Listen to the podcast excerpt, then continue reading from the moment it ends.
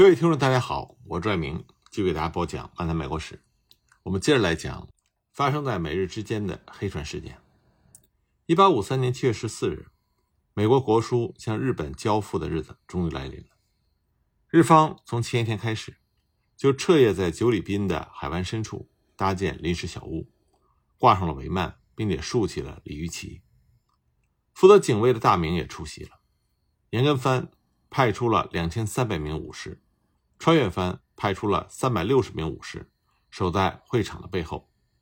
会津藩和忍藩分别派出了一百五十艘和四十二艘巡逻船，守卫在海湾的两侧，一共动用了五千人左右。但是会场的周围和前方只有浦和奉行若干人。会场入口的左方，由下曾根金三郎所率领的浦和奉行所的羽利官吏。和下级警卫组成了列队，他的身旁呢放有两门野战炮。当时美方觉得日方的装备实在是非常的落后。另外呢，佩里预先派出了测量队在九里滨海湾进行了测量，并于九日早上把舰队驶入了海湾。佩里呢带了大约是三百人上岸。当美军的蒸汽机舰艇驶入九里滨附近海面的时候。香山左卫门等人就迅速前来迎接，他们的服装和往日也不一样，色彩鲜艳，非常醒目。美方的士兵呢，也穿着非常气派的盛装。双方都不想在对方的面前丧失本国的威严。上午十一时前，美方的士兵乘坐着十三艘驳船向岸边驶去。乘坐在先头船上的是布金南舰长，在到达临时栈桥的时候。他抢先日本的向导船跳了上去，随后呢，他让陆续上岸的军官、水手、海兵队和军乐队排成了整齐的队列，来迎接佩里的到来。佩里呢，是在十三响礼炮之后才离开的萨斯奎哈纳号。佩里上岸之后，水兵和他手下的幕僚立刻跟随其后走入会场。双方为了防止意外情况的发生，都不敢疏忽大意。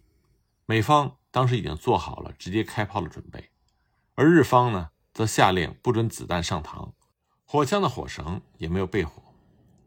接待室里放着四把寺院里用的椅子，坐在上面的是日本代表户田世荣和井户弘道。他们看到佩里进来之后，立刻站起来鞠躬上前迎接。佩里点头致谢，坐在对面的椅子上。日方坐在里侧，美方呢坐在外侧。接待的形式呢是对等的，这和大清国和朝鲜要求外国使节行礼节的方式很不相同。从形式上来看，双方的地位大致平等。香山左卫门和翻译坐在地板上，那么是翻译绝拉之助首先打破了沉默。他问美国水手：“国书准备的如何？”佩里呢立刻命令随行的年轻水手拿出了国书等文件。存放国书的盒子是佩里特意定做的，紫檀木的，锁头是纯金的，看上去非常的华贵。那么，两位身体强壮的黑人士兵打开盒子，放在日方准备好的朱漆器物上。日方呢，以非常隆重的方式接受了美国的国书、佩里的委任状以及佩里本人写给日本皇帝的亲笔信件。那么，美军的肯尼大卫还把国书的英语、荷兰语。和汉语的译文一一展示。接收仪式结束之后，佩里命令水手对文件的性质分别做了说明。在此之后，香山站起来走到警户的跟前跪下，低声的把文件递给了警户。紧接着，香山被命令向美方递交由日语和荷兰语写的、由日本皇帝颁发的国书接收委任状。文件交接仪式结束之后，佩里表示马上要出发，要在两三天之内。走访琉球和广东，说如果有书信可寄往这些地方，但如果日方不做答复，美方将在明年四五月间率领更大规模的舰队来日本。那么，绝大之助对佩里的这个说法再三的询问加以确认。佩里还谈到了在中国发生的太平天国之乱的问题，绝大之助也反复进行询问，但是他并没有进行翻译。随后呢，双方再一次陷入沉默。到了中午。日方连饮料都没有准备，香山左卫门和绝大之助将朱漆器物锁上之后退场。随后呢，佩里也跟着站立起来。户田市荣和井户弘道再次站起来目送佩里离开。整个接收仪式大约花费了二三十分钟。日方的代表既没有亲手接收国书等文件，也没有任何的发言。虽然采取了对等的礼仪，但日方采取的做法是为了避免产生双方已经发生通信的外交关系。仪式结束之后，紧张的气氛并没有消失。户田当佩里退场之后，松了一口气，他为接收国书仪式终于平安无事的过去而高兴。不过美方呢，迟迟没有登上小船离开，他们对这块好不容易才登陆的土地产生了依恋的情绪。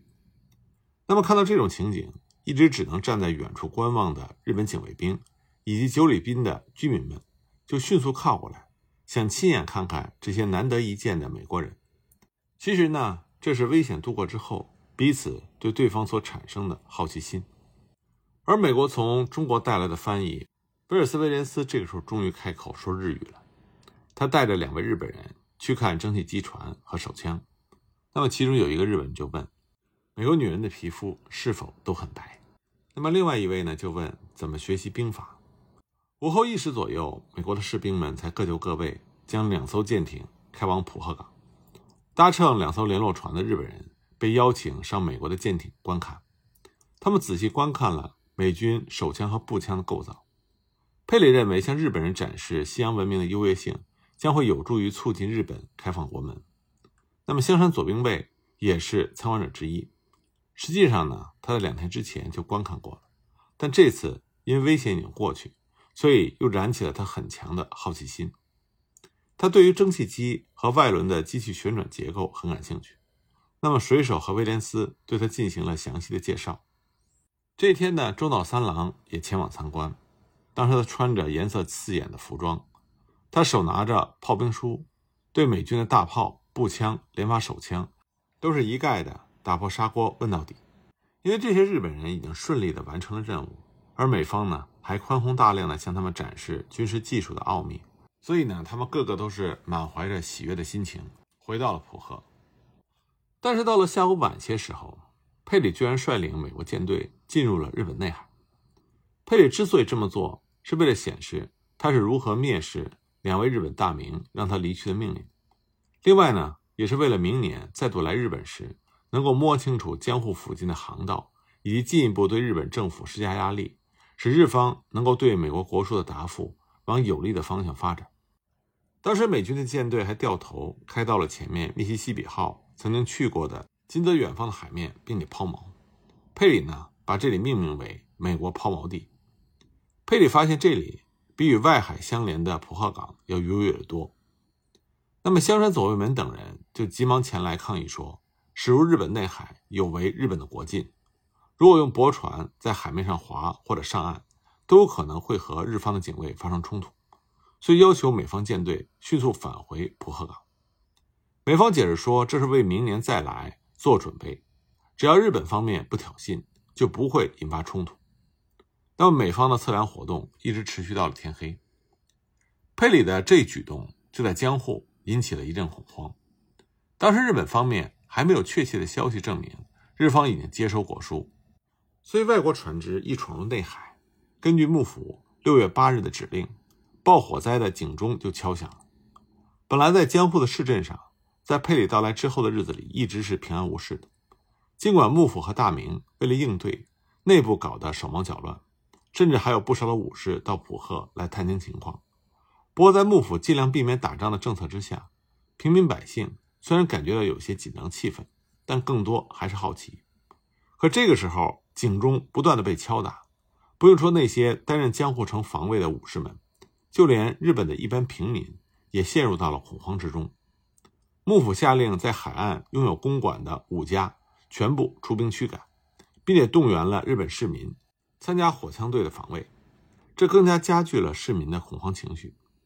当然，这种备战体制在真正发生战争的时候是非常有必要的，但是也容易产生不必要的混乱。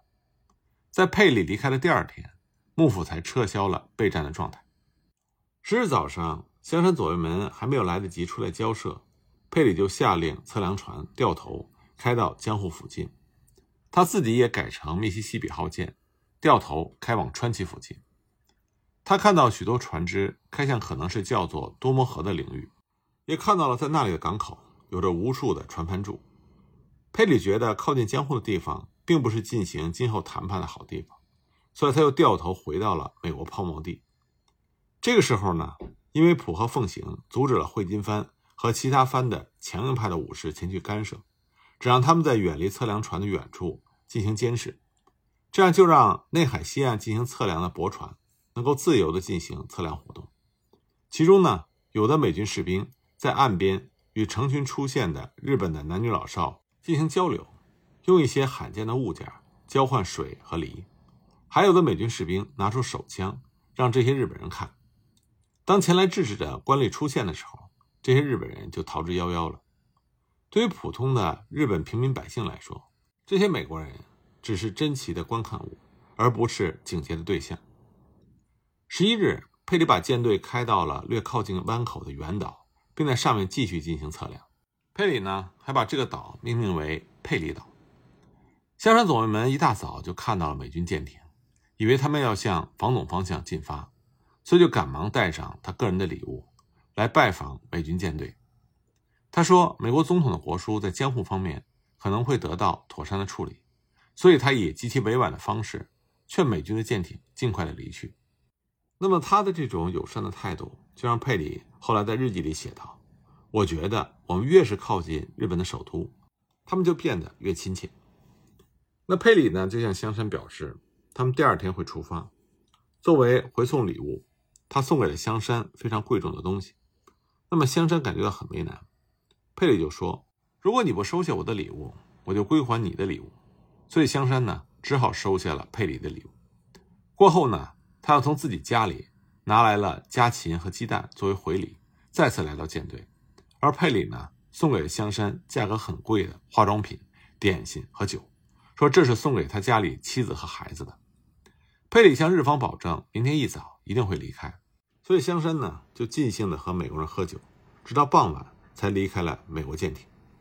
不过他回去之后，听从了奉行井户弘道的指示，把佩里送给他的全部礼物全部都烧毁了，因为他担心作为承担和美方交涉的人，这些东西很容易成为被追究责任的把柄。尽管如此，香山还是遭到了同僚的嫉妒，日后他为此受到了降职处分。第二天，佩里按照他的承诺，全舰队起航。海面无风，两艘蒸汽机舰艇分别拖回自己的小帆船，一起沿着浦贺水路退出。这些庞然大物终于在大家的注视之下南下。佩里以及船上人都说，日本政府接收美国国书让人感恩戴德。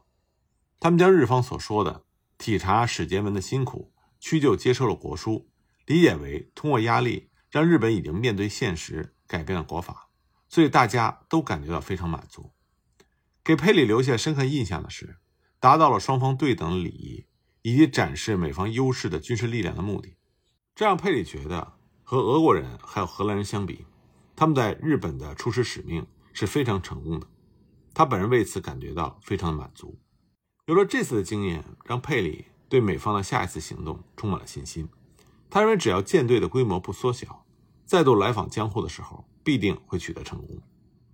佩里在返回中国的途中，第三次途经琉球。